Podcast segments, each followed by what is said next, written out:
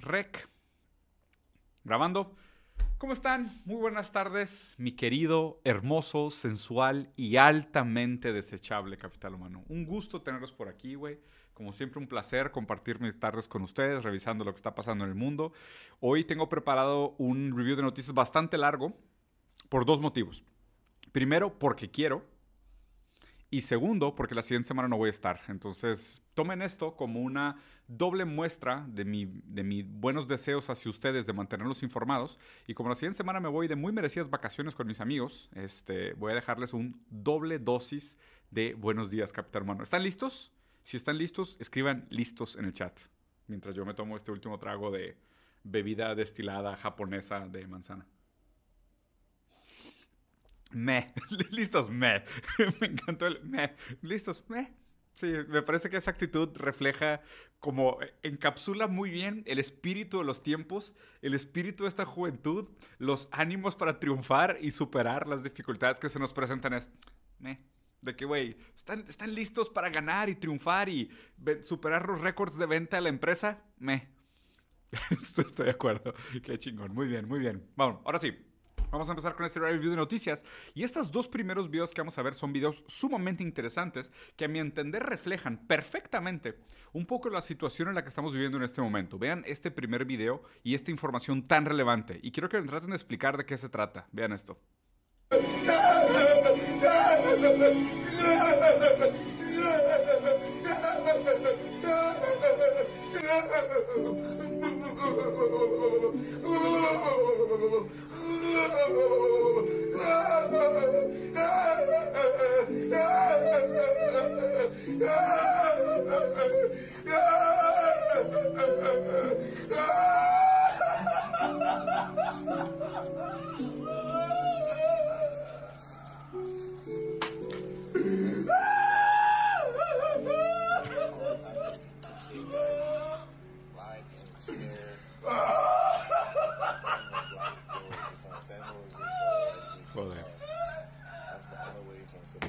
Bueno, este es un tipo que está tratando de romper su récord en un video en vivo de 100 horas seguidas llorando.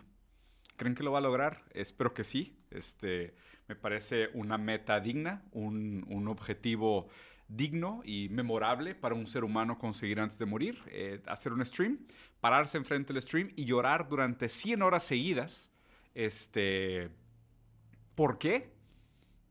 Sinceramente no lo sé sinceramente quiero pensar que, a ver, seamos sinceros, ¿no? O sea, este tipo está tratando de romper su propio récord del cryathon, del lloratón, porque pues necesita dinero, definitivamente, ¿no? Entonces, más allá de eso, no entendería por qué alguien diría, quiero llorar 100 horas seguidas en el stream. Y de hecho, eh, después de ver este video, me aparecieron otros videos eh, igual de surreales, o hiperreales, diría Baudrillard que me parecieron igualmente interesantes para hacer este análisis. Entonces, después de que este tipo se aventó el lloratón de 100 horas, me encontré a esta tipa en Twitch haciendo algo sumamente raro, con unos filtros prendidos, tronando bolitas de maíz con su plancha para el pelo, mientras hace sonidos como si fueran emojis respondiendo a las donaciones. Vean esta maravilla hiperreal. Vean esto. Mike, mm, ice cream so good. Thank you, Lopez. Slay, huh? Mm, ice cream so good. Mm, ice cream so good. Yes, yes, yes, yes, yes, yes. Ooh, yes, yes, yes, yes, yes, yes. Yes, yes, yes. Take you, Blake. Take you, Jace. Gang, gang. Take you, George. Take you, I don't know. Take you, Tay. Take you, I am. Ooh, ooh. Yes, yes, yes. Gang, gang. Yes, yes, yes, yes, yes, yes. Gang, gang. Yes, yes, yes. Hum, hum, hum. Mike. Bueno, ¿habrá explicación para este comportamiento cuasi esquizoide? Seguramente sí la hay. Eh, no les va a gustar, pero definitivamente hay explicaciones para estos comportamientos eh, protoesquizoides, ¿no?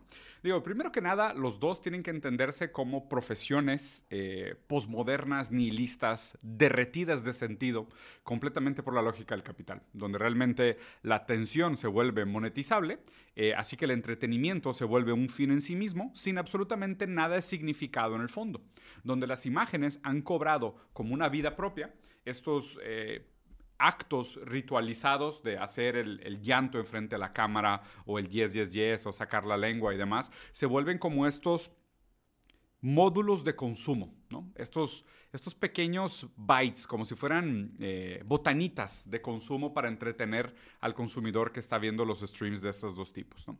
Y la verdad es que esto lo explica bastante bien Baudrillard.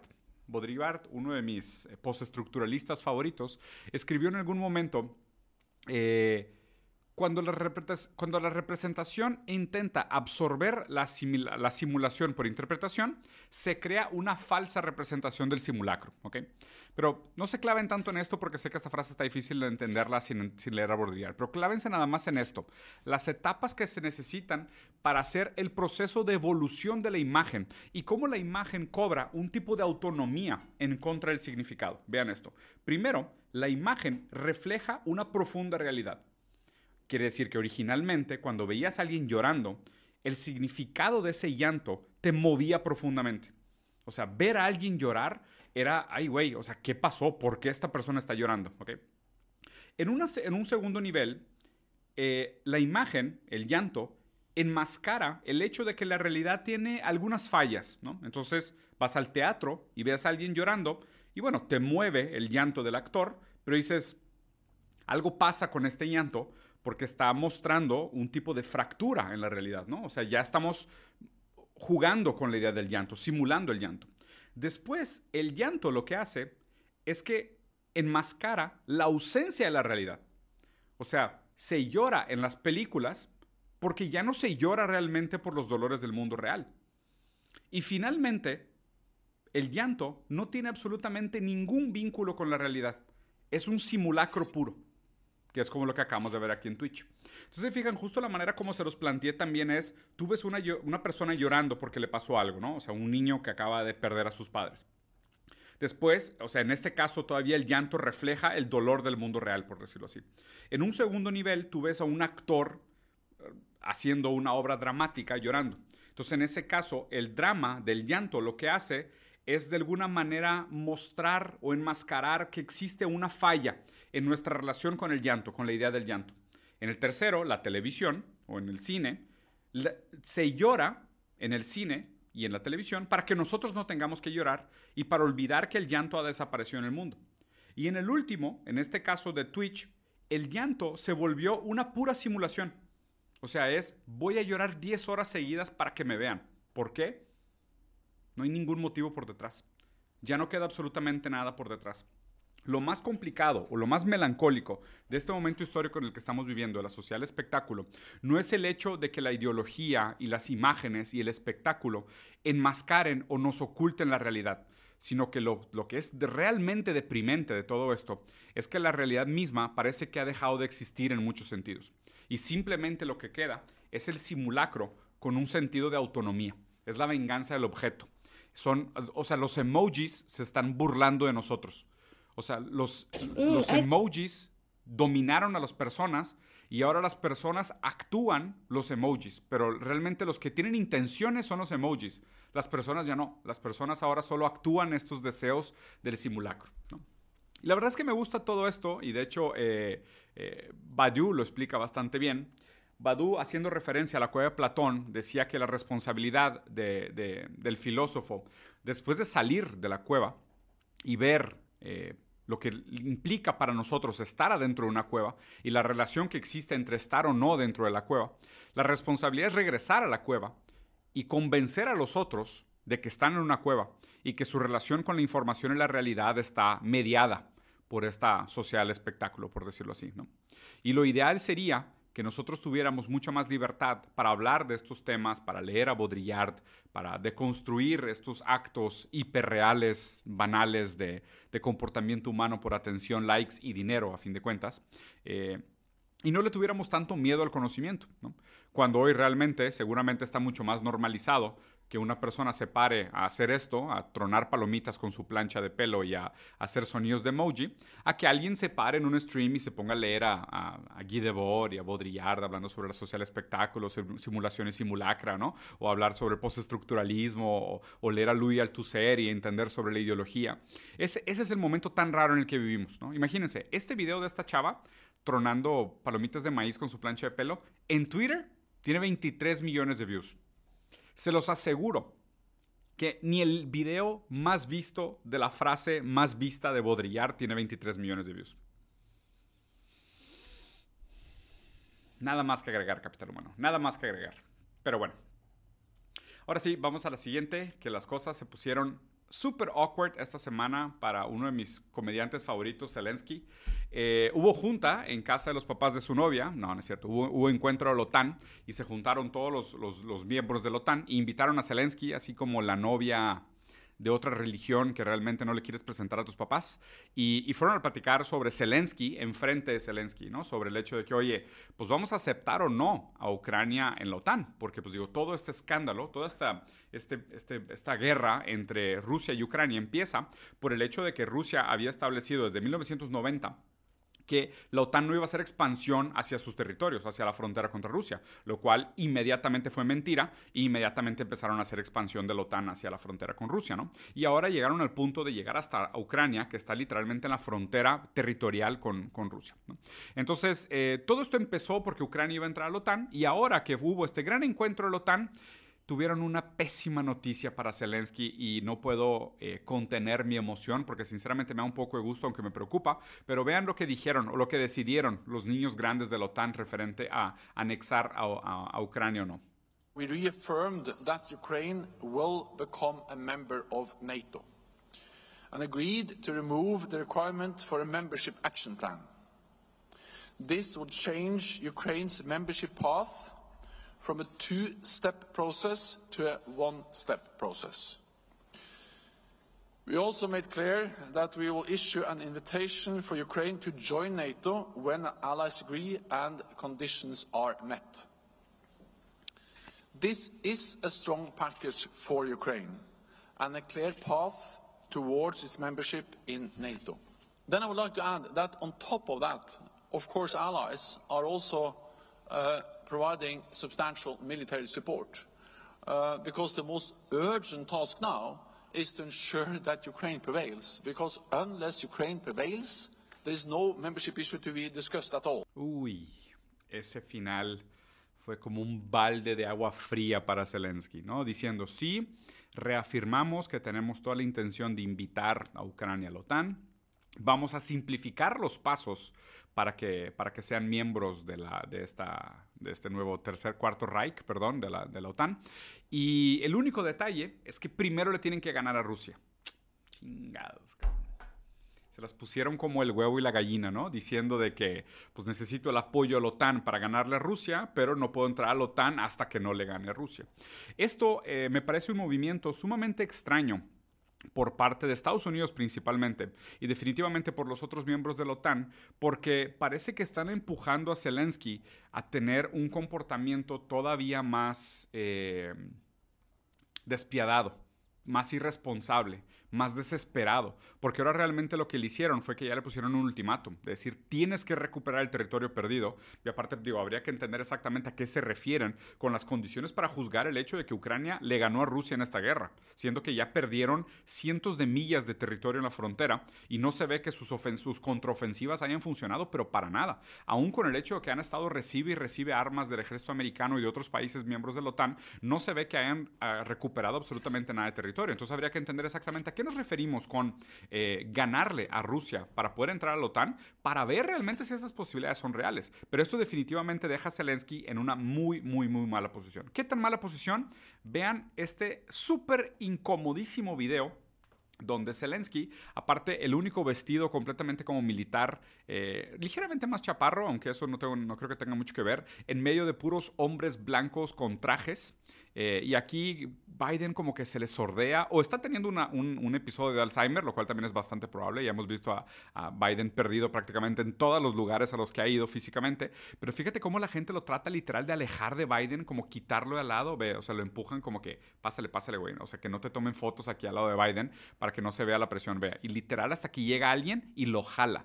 O sea, literal lo quitan, le dicen de que, güey, vete de aquí, por favor. Si te puedes mover para allá, o sea, tú, tú que estás aquí ahorita, tú no cabes aquí, eh, que sepas que nosotros todavía no te aceptamos, no traes traje eh, Valenciaga de millones de dólares, por favor, llégale. Entonces sacan a Zelensky de la foto lo cual me encantó. Y después se juntan todos para una hermosa foto panorámica donde están todos los presidentes con trajecitos y las mujeres con vestidos muy caros y demás. Y aquí está el pequeñísimo Zelensky con una cara súper enojada después de quedar excluido de su propio club de Toby donde él, digo, además que viene con este discurso eh, repetitivo del apoyo que ha tenido, de la importancia de la victoria de Ucrania para el, para el bloque de la OTAN, y aquí solo con esta casa de cara de furioso que me parece perfecto. Y encontré esta thread donde cada vez que 10 personas daban retweet, hacían a Zelensky más chiquito en la foto. Entonces les voy a enseñar, se va haciendo más chiquito, más chiquito, más chiquito, más chiquito. Aquí está el zacate, está entre los tulipanes, al lado de una plastilina Play-Doh, al lado de unos hongos pisado por una hormiga, y después dentro de una nave espacial y eh, finalmente visto por un microscopio dentro de un laboratorio, lo cual me parece increíble porque para mí traza un poco la trayectoria predecible que tendrá Zelensky después de esto. Okay. Y aquí no acaba la historia. Esto para mí es lo más preocupante que debería tener Zelensky en mente. Por si no recuerdan, aquí está Manuel Noruega, aquí está eh, San Hussein, Osama Bin Laden, Gaddafi. Todos ellos todos ellos en algún momento empezaron como unos verdaderos guerreros por la libertad aliados de Estados Unidos. Todos ellos. Todos ellos ahora están en el cielo, si es que tú crees en ese tipo de tontadas. Todos ellos ahora están fallecidos y todos ellos fueron asesinados por Estados Unidos. Eh, la verdad es que se ve bastante preocupante la situación de Zelensky porque ya decía Kissinger que lo único peor que ser, que ser enemigo de Estados Unidos es ser aliado de Estados Unidos. Porque los enemigos de Estados Unidos la tienen difícil, pero los aliados de Estados Unidos, pobres, güey. Esos güeyes sí no tienen ni idea de lo que les espera en cualquier momento. Entonces, sinceramente me parece que Zelensky va para el mismo rumbo. Si es que no toma una decisión completamente irresponsable y despiadada de realmente empezar la tercera guerra nuclear, probablemente lo que le va a pasar es esto. No va a lograr cumplir los objetivos de ganar a Rusia, porque pues digo, seamos sinceros, o sea, su ejército es incomparable con el ejército de Rusia. Eh, su capacidad bélica también es ridícula comparada con la de Rusia. No es la primera vez que, Rusia tiene que defender esos territorios históricamente. Eh, tiene todas las de perder, sinceramente, Zelensky. Y en ese ese caso, si acaba mal, seguramente le van a venir a cobrar su cuenta, porque pues digo, lleva una muy buena cantidad de dinero gastada en esta guerra proxy y, Estados Unidos pues no está muy contento, ¿no? Y aparte el, momento económico no es demasiado bueno eh, y no favorece demasiado. Pero vean esto, Aquí hay un par de cosas interesantes que les quería nombrar de, este análisis, ¿no? Para, entender. Bueno, primero es que realmente, eh, pues, Ucrania perdió decenas de millares de soldados. Los rusos, además, mantuvieron sus posiciones defensivas y todo parece seguir caminando en esta dirección dentro del, próximo tiempo, ¿no? A fin de cuentas, Biden le da a entender que, eh, pues, no va a entrar a la OTAN a menos de que logre ganar esta guerra. Entonces, ¿qué será esto? ¿Es un tipo de disuasión o es mensaje, un mensaje a lo mejor como codificado para Zelensky y convencerlo de que, oye, güey, pues tipo, le vas a tener que entrar con todo a esto y vas a tener que ganar esto porque si no, no vas a entrar a la OTAN, ¿no? O sea, lo está poniendo contra la pared, por decirlo así. Definitivamente, Zelensky pues no tiene el poder real eh, pues, para, para conseguir lo que le están pidiendo para eh, entrar a la OTAN. A final de cuentas, eh, se está acabando el dinero tanto de Ucrania como de Estados Unidos para seguir fondeando eh, esta guerra. ¿no? Y aparte, digo, lo dijo Biden en una entrevista hace poco tiempo, se están quedando sin balas. Les están pasando además otro tipo de armamentos que son sumamente controversiales, que lo vamos a analizar ahorita más adelante, para poder tener oportunidades en esta guerra, porque con lo que tienen ahorita no hay manera. Entonces los están poniendo en un impasse. ¿Cuál es el impasse? A menos de que Ucrania reciba aviones F-16, bombas de fragmentación y armamento pesado, esta guerra se va a perder. O sea, Ucrania va a perder esa guerra contra Rusia.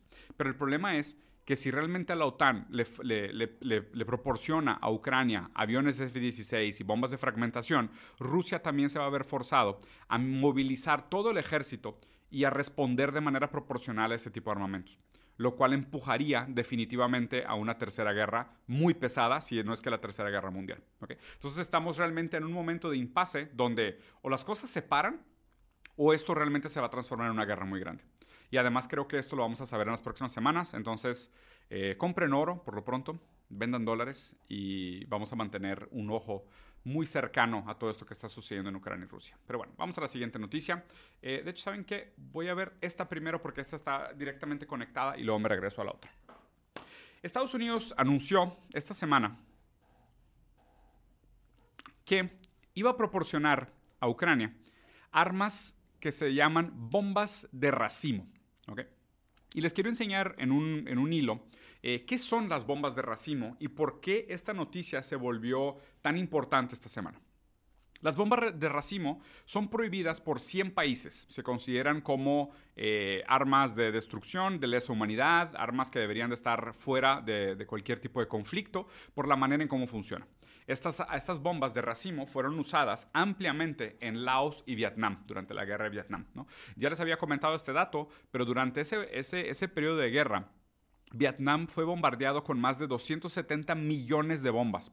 Y ahorita que les explique cómo funcionan estas bombas de racimo, van a entender por qué fueron tantas bombas. Se llaman bombas de racimo y de hecho los vietnamitas le dicen barre margarita porque son unas bombas que son como... Eh, bombas con bombitas adentro. O sea, es una bomba grandota que se abre y dentro tiene un chorro de pequeñas bombitas. Y lo que hacen estas bombas es que realmente no son bombas que destruyen ni infraestructura, ni, equipo militar, sino que son bombas hechas para causar el mayor daño posible a personas. Estas bombas grandotas las pueden soltar normalmente de aviones como este que está acá abajo, que es el B-52, y están llenas de estas bolitas que parecen como naranjas, que son pequeñas bombas. Entonces lo que hace es que estas, estos aviones sueltan estas bombas madres, estas, eh, las, las, bombas racimo, y después cuando las bombas racimo se acercan a la superficie de la Tierra, se abren y sueltan todas las granaditas que traen adentro, estas granadas que parecen como naranjas o piñas, ¿no? Y estas cosas ruedan durante un periodo de tiempo y después se detonan todas al mismo tiempo y hacen como una explosión en cadena masiva, destruyendo todos los lugares a donde habían entrado. Además, por el hecho de que son chiquitas y redondas, tienden a meterse adentro de casas, abajo de techos, eh, abajo de vehículos, eh, dentro de puertas, se meten a casas con civiles y obviamente son profundamente denunciadas o prohibidas por estos 100 países y muchos otros. Eh, justamente por el hecho de que producen muchísimas muertes civiles innecesarias. O sea, son una bomba además sumamente ineficiente. Lo otro es que como esta bomba no es una bomba inteligente, no es una bomba que está guiada o que tenga un sistema de inteligencia artificial para pegar exactamente en su blanco. Son bombas que hacen una cantidad muy grande de daño, pero daño completamente aleatorio. O sea, de que te van a destruir, te van a matar personas, pero van a matar a todas las personas que estén en la región que está siendo atacada por estas bombas de racimo. Entonces, esto a lo que apunta, y como fue en el, en el, en el caso de Vietnam y Laos, lo que va a suceder aquí es que Estados Unidos está proporcionando estas bombas a Ucrania y esto va a producir muchísimas muertes civiles. Además, habría que pensar exactamente dónde estaría planeando Ucrania usarlas. Digo, vamos a suponer que en un primer periodo va a ser para recuperar su territorio perdido, que todavía es territorio donde hay muchos ucranianos todavía que están desplazados en este medio territorio entre la guerra, están atrapados entre, entre trincheras y ahora pues van a acabar siendo víctimas de esas bombas. El otro caso es que un gran porcentaje de estas bombas no explotan inmediatamente, sino que quedan como inactivas y siguen siendo peligrosas como minas durante años venideros después. Esto sigue sucediendo aún en, en, Laos y Vietnam, donde todavía la gente encuentra estas bombas que no terminaron de explotar. Y ve, nomás, hace unos días encontramos más de 10 municiones en racimos artefactos explosivos de un día mientras limpiamos un campo de arroz en la, en la, aldea de Hoffman. Entonces piensen esto, ¿cuántos años después de que se usaron estas bombas y todavía se están encontrando esas granadas en el piso, donde podrían plantar arroz, jugar los niños, eh, tener creación de animales y demás, pero no, por usar estas bombas, eh, pues estos lugares van a quedar pues como zonas de muerte durante muchísimos años. Y lo último que quería comentar de este caso es que este es un ejemplo perfecto de cómo funciona lo que Estados Unidos llama the rule of law. Cuando Estados Unidos se refiere a the rule of law, es que supuestamente existe una serie de reglas y comportamientos esperados de los países desarrollados que se apegan a la ley, que obedecen las leyes de los derechos humanos, de las Naciones Unidas, del Tratado, del tratado de Génova y demás, que se apegan a, leyes de cómo comportarse. El caso es que the rule of law siempre aplica para todos, menos para Estados Unidos. Estados Unidos es como el típico policía abusivo, ¿no? Pues policía, punto. No creo que la palabra abusivo suena redundante para referirse a las fuerzas policíacas hoy en día, pero bueno, Estados Unidos es como el típico policía, cuyas leyes que él eh, ejerce con, mano dura, con, puño duro, funcionan para todo el mundo y son muy importantes de seguir, menos para él. Entonces, the rule of law, en, en donde es prohibido usar las bombas de racimo, vale para todo el mundo. ¿Menos para quién? Menos para Estados Unidos. Así es. Entonces, bueno, Esto, mezclado al hecho de que la OTAN acaba de anunciar que solo va a anexar a Ucrania a la OTAN si gana la guerra con Rusia, eh, esto probablemente puede llevar a una escalada del conflicto y una escalada que sinceramente ninguno de nosotros quiere ver. Pero bueno, vamos a platicar de otras noticias porque hay otras cosas sucediendo que son interesantes. Vamos a terminar con esto de, de, Ucrania y OTAN para dejar este tema y después platicar de otras cosas, ¿va? Para no aburrirnos. Aquí les quiero platicar un poquito sobre cómo funciona un desliz freudiano. Si no lo han escuchado antes, hay una frase bien, bien padre en inglés que dice, Freud, hablando en inglés, dice, uh, a Freudian sleep is when you try to say one thing, but you say your mother. I mean, another. Ese es un desliz freudiano. Cuando tratas de decir una cosa, pero dices moca, dices otra. Ese desliz freudiano habla profundamente de cómo funciona la estructura psíquica de, nuestro, de nuestro pensamiento, de nuestra conciencia, por decirlo así. El consciente, preconsciente y el inconsciente. Okay. Y en este caso, este video que vamos a ver no tiene uno, sino dos deslices freudianos seguidos, lindísimos. Entonces vamos a ver el video y luego les explico qué haber pasado por la cabeza de esta persona cuando lo dijo. A, few things. So I will say, uh, with respect to your first question, we believe the war has been a strategic failure for Ukraine. Uh, the secretary spoke to this in a speech he gave in Helsinki uh, last month, I believe it was. Uh, what's that? I'm sorry. excuse me. A strategic failure for, for Ukraine. Ok, le preguntaron de que, oye, ¿qué te, qué, qué te, pareció lo que está sucediendo ahorita? Pues hasta ahorita todo parece ser que es un gran error estratégico para Ucrania. Y luego le dicen de que, este, señor, eh, no, no, no, querías decir Rusia. Ah, sí, sí, sí, sí, este, sí, claro, un, un error estratégico para Ucrania. Uh, thank you for the correction. Um, uh, which is, oh, I, I, need more than one cor correction today. A strategic. This is the first time at the podium for, for a week. I'm a little. I'm a... Y lo vuelve a decir. Ah, claro, sí, discúlpenme. Este, sí, sí, sí. Me equivoqué nuevamente en lo mismo. ¿Qué son los deslices freudianos?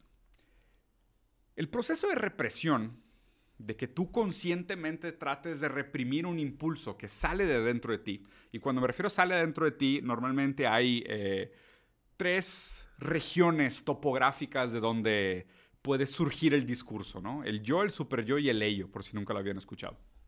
La manera como se constituye la relación entre el yo, el super yo y el hoy es bien bonita y aparte se explica muy bien en Evangelion, por si nunca lo han visto, y está ahí por ahí en mi explicación en el canal de YouTube sobre la relación entre yo, super yo y el ello en Evangelion. Pero es que normalmente el super yo pues es esta imagen que nos hacemos de quiénes deberíamos de ser y normalmente el super yo es una constitución que vamos armando con las mejores virtudes y aquellas cosas o características que pensamos que deberíamos de tener, como nuestros padres, figuras de autoridad, superhéroes, una versión super egoica, ¿no? El super yo.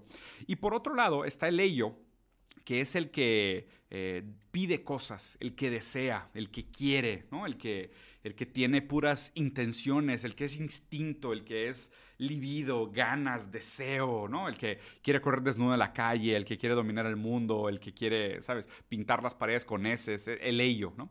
El ello choca con el super yo.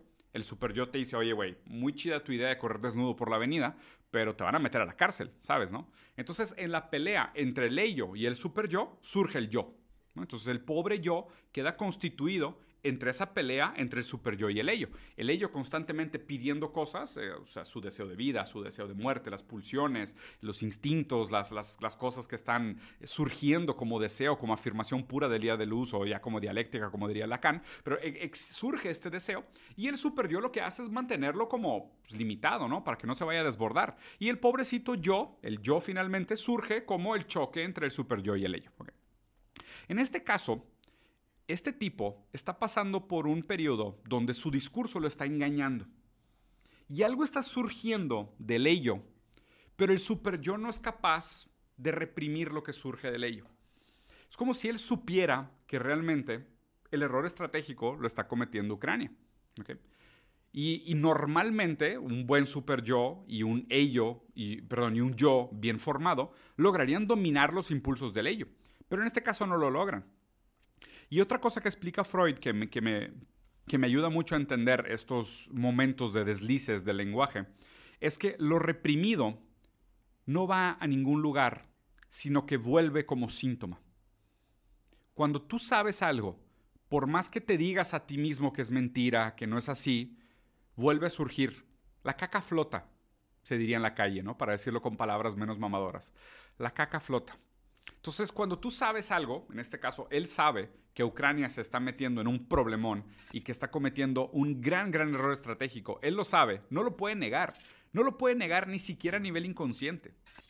Estos errores realmente revelan lo que uno sabe, pero no quiere saber, entonces trata de reprimir. Pero como dice Freud, la represión no va a ningún lugar, sino que vuelve podrida una y otra vez.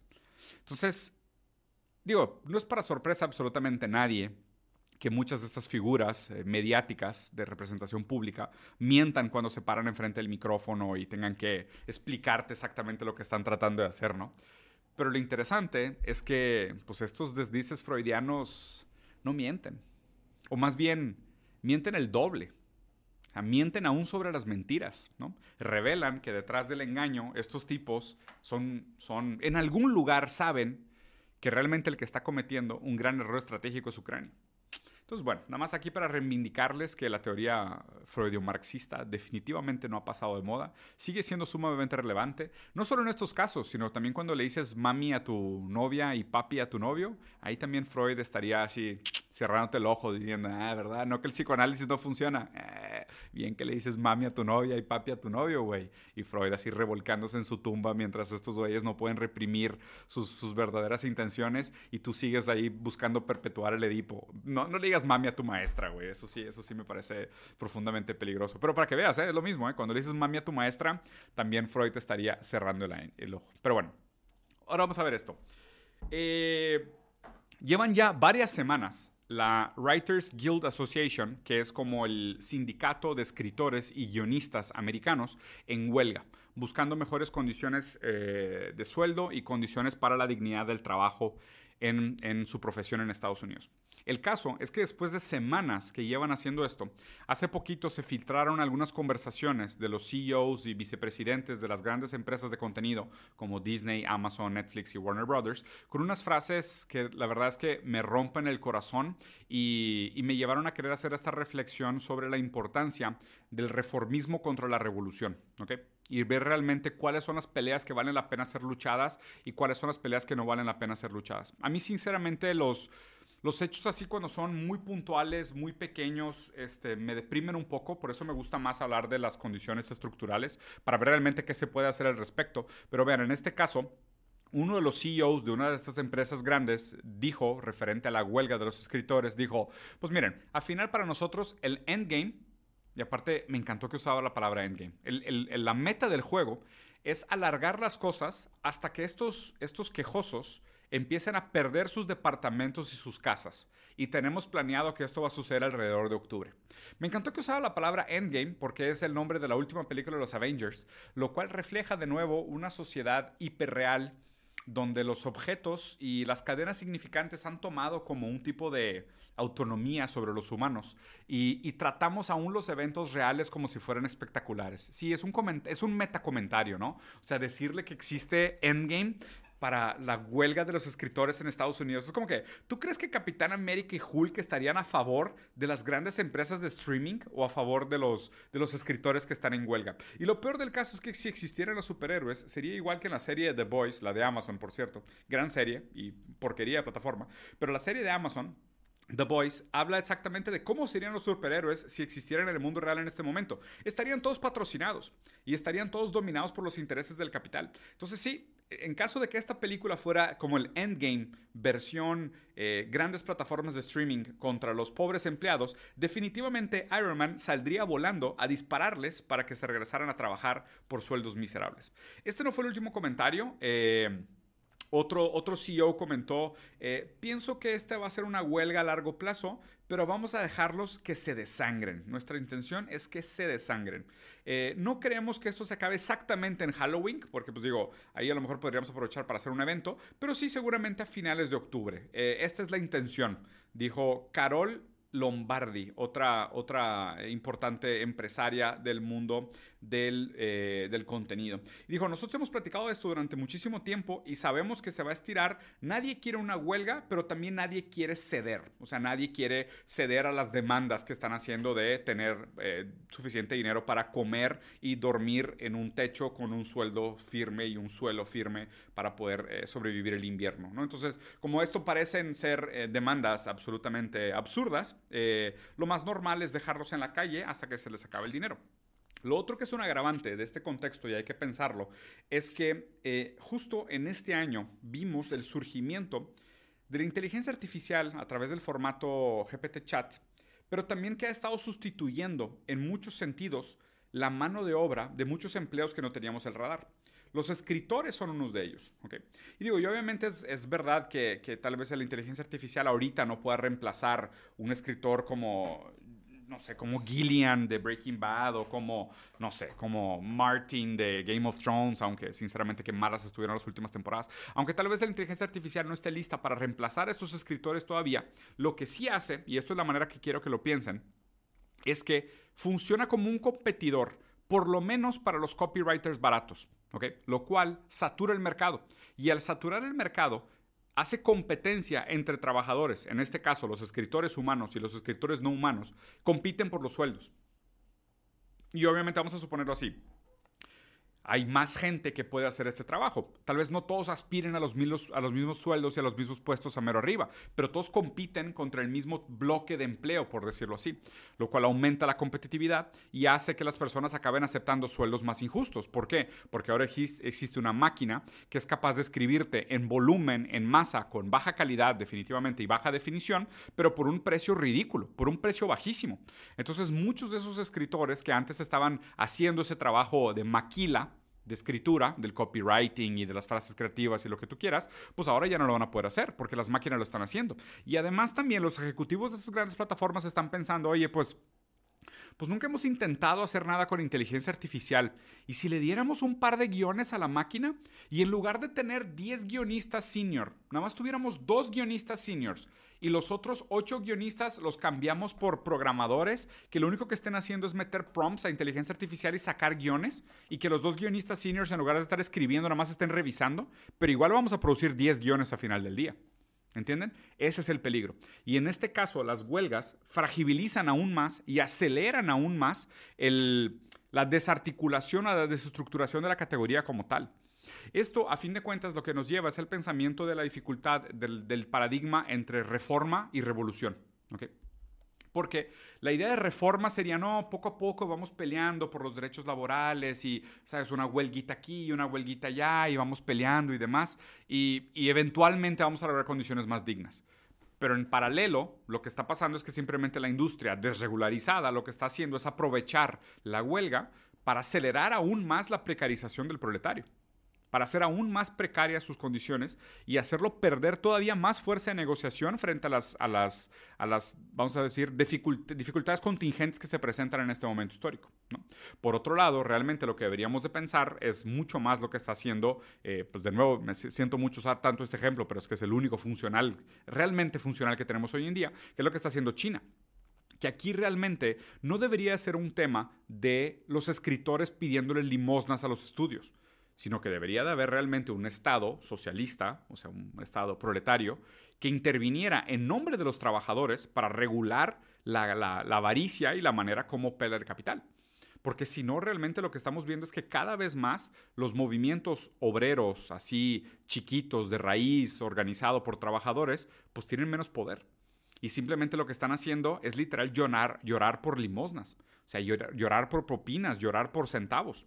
Y pues realmente pues esto no va a lograr transformar las condiciones materiales que necesitamos para hacer la superación de los antagonismos históricos en los que estamos viviendo, sino que realmente necesitamos una fuerza de masa.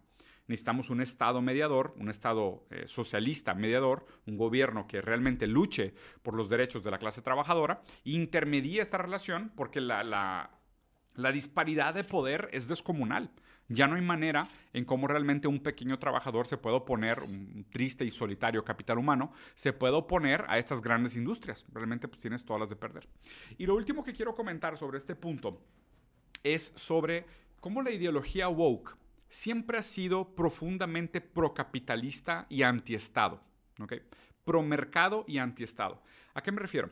Precisamente estos estudios, si se fijan, eh, son los típicos estudios que hacen películas sobre inclusión, diversidad, temas woke, cuidado al medio ambiente, ¿no? O sea, eh, X, inclusión racial, inclusión de género, de capacidades, ¿no? Son, son profundamente políticamente correctos. Pero en este caso, la ideología woke acaba funcionando como un mecanismo de defensa preventiva donde lo que quieren hacer es acumular puntos de relaciones públicas para no ser regulados por el Estado. Lo que quieren es, a ver, para ustedes jóvenes, ¿cuáles son los temas importantes hoy? Ah, la comunidad LGBT. Ah, perfecto. Ahí les van 50 series sobre la comunidad LGBT, lo cual bien por ellos. Qué bueno, qué bonito. Pero por otro lado, vamos a dejar a todos los escritores en la calle y los vamos a desangrar y dejar morir de hambre hasta que pierdan sus departamentos para poder seguir cobrando eh, un dinero alto y pagando sueldos miserables. Si se fijan, la ideología woke siempre fue, siempre fue un arma de protección del capital contra el yugo moral de la sociedad para prevenir así la regulación del Estado. ¿Ok? Piénsenlo así. Un opresor es un opresor, no importa su color, su género, su raza, sus preferencias sexuales, su dogma, sus creencias religiosas, no importa. Un opresor capitalista es un opresor capitalista invariablemente de sus características individuales.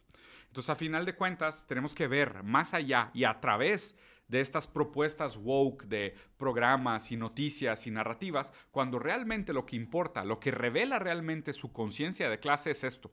Es el hecho de que estén dispuestos a dejar a que los escritores se mueran de hambre en la calle antes de subirles el sueldo, pero también al mismo tiempo hacen propaganda de PR y se pintan como woke para que el Estado no los venga a regular. Porque el público cree que son buenas compañías porque hacen un tipo de capitalismo consciente o capitalismo moralmente aceptable o capitalismo progresista. Eso es lo que tenemos que combatir. Pero bueno, lo voy a dejar por aquí. Vamos a ver dos más antes de terminar. Les dije que iba a estar larguito hoy porque pues, como me voy una semana les quiero dejar bastante contenido.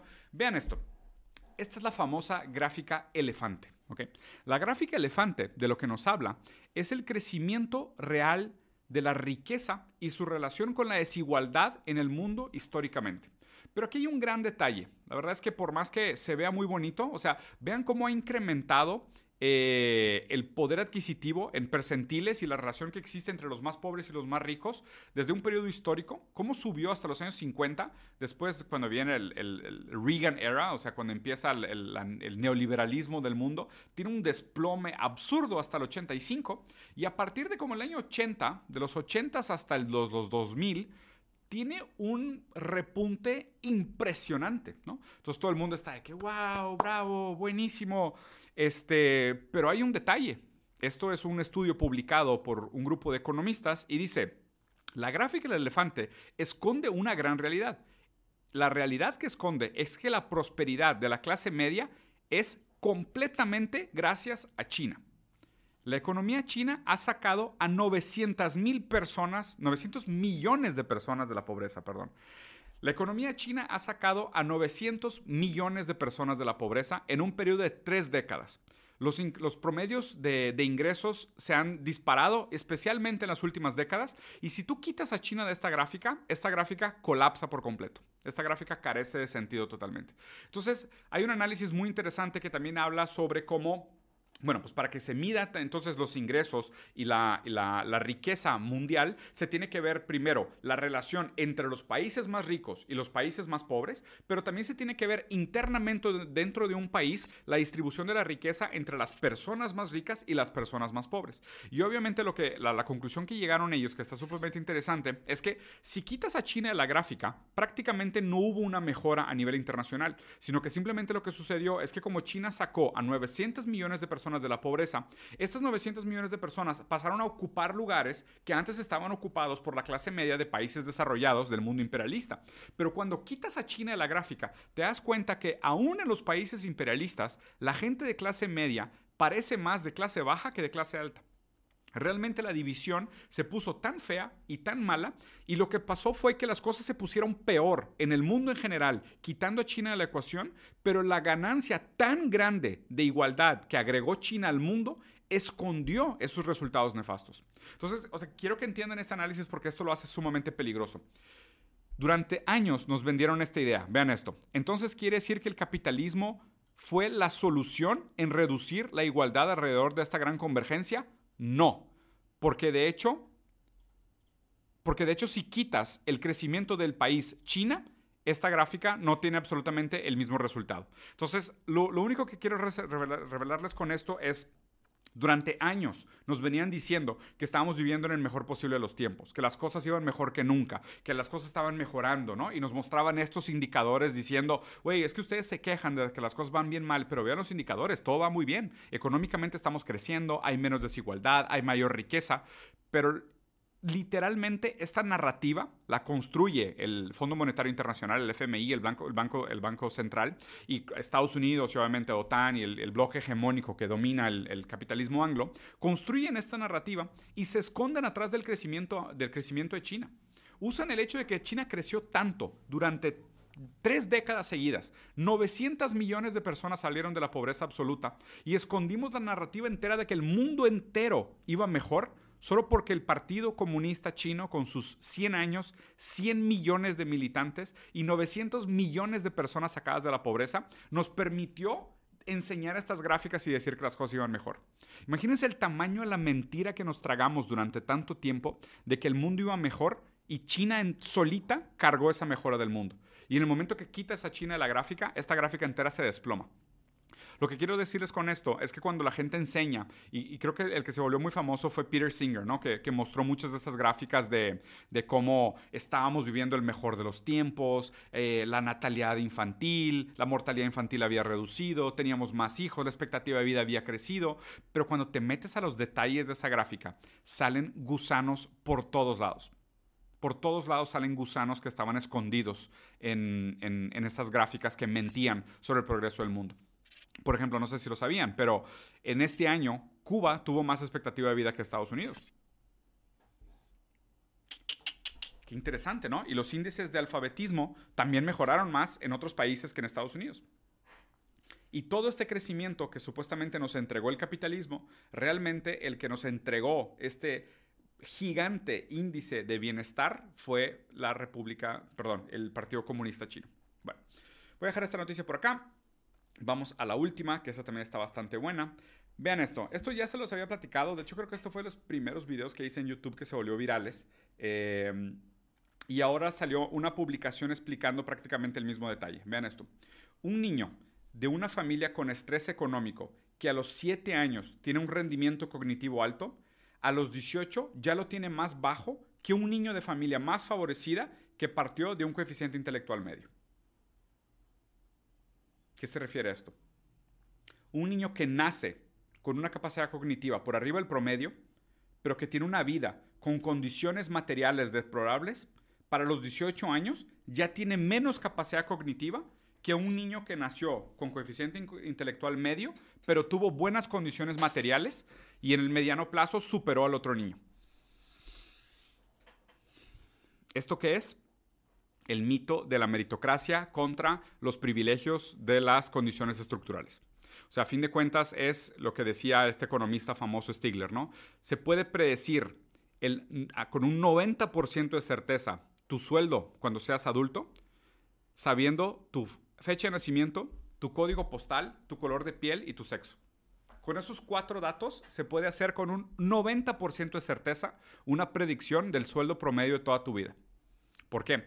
Porque más allá de aquellas condiciones naturales con las que naces, que algunos supuestamente, ¿no? Algunos nacen superdotados con características increíbles que justifican el hecho de que sean ricos y demás. No, no, no. Realmente son las condiciones estructurales las que hacen. Vean esto. O sea, una persona que nace con un potencial, pero tiene las condiciones necesarias, desarrolla el potencial, y una persona que nace con el potencial, pero tiene las condiciones inadecuadas, pierde su potencial. Si tú naces con un rendimiento de coeficiente intelectual alto, pero tienes malas condiciones materiales, tu capacidad intelectual baja con el tiempo. Y si tú naces con un bajo coeficiente intelectual, pero tienes buenas condiciones materiales, tu capacidad cognitiva sube. ¿Esto suficiente sería el argumento? O sea, esto sería argumento suficiente para decir, lo más importante entonces, no es la inversión en la educación, es la inversión en las condiciones materiales de los estudiantes. Porque más allá de lo que les estés enseñando, no, para que puedan desarrollar sus capacidades cognitivas, necesitan tener eh, estabilidad familiar, buena alimentación, eh, salud, bienestar, seguridad, sentirse plenos, dignos, respetados, amados y queridos, antes de simplemente, ah, es que nació más listo que los otros, tiene unos genes superiores, ¿no? Aquí está prácticamente explicado cómo funciona y cómo se estructura todo el mito de la meritocracia y por qué también muchas veces estos eh, meritócratas lo que hacen es decir, no, lo que falta es educación, ¿no? Lo que hace falta es educación. Si la gente fuera más inteligente sería suficiente, ¿no? Porque la inteligencia no es algo dado a priori. La inteligencia es algo que se desarrolla en la existencia, ¿no? Como decía Marx, no es... Eh, no es la conciencia lo que determina nuestro actuar en el mundo, sino nuestro actuar en el mundo lo que determina nuestra conciencia. Esto es lo importante de este tipo de, análisis.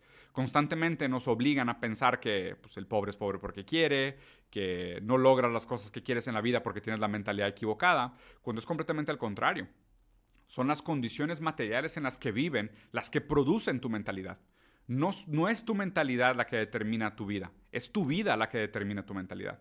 Y esto es, eh, claro, completamente al contrario de lo que debería ser un capítulo de Shark Tank. O sea, donde realmente lo que, lo que deberíamos de medir en Shark Tank no es que estos tipos prepotentes, que son sujetos supuestos del saber de la economía, completamente ciegos a sus privilegios y se sienten en derecho de juzgar las ideas de los demás, lo que deberíamos realmente hacer es quitarles completamente sus privilegios estructurales al punto de pintarles la piel de otro color y cambiarlos de género y dejarlos en medio de la nada para ver si realmente se pueden reinventar. Y obviamente sabemos todas las respuestas de que es imposible.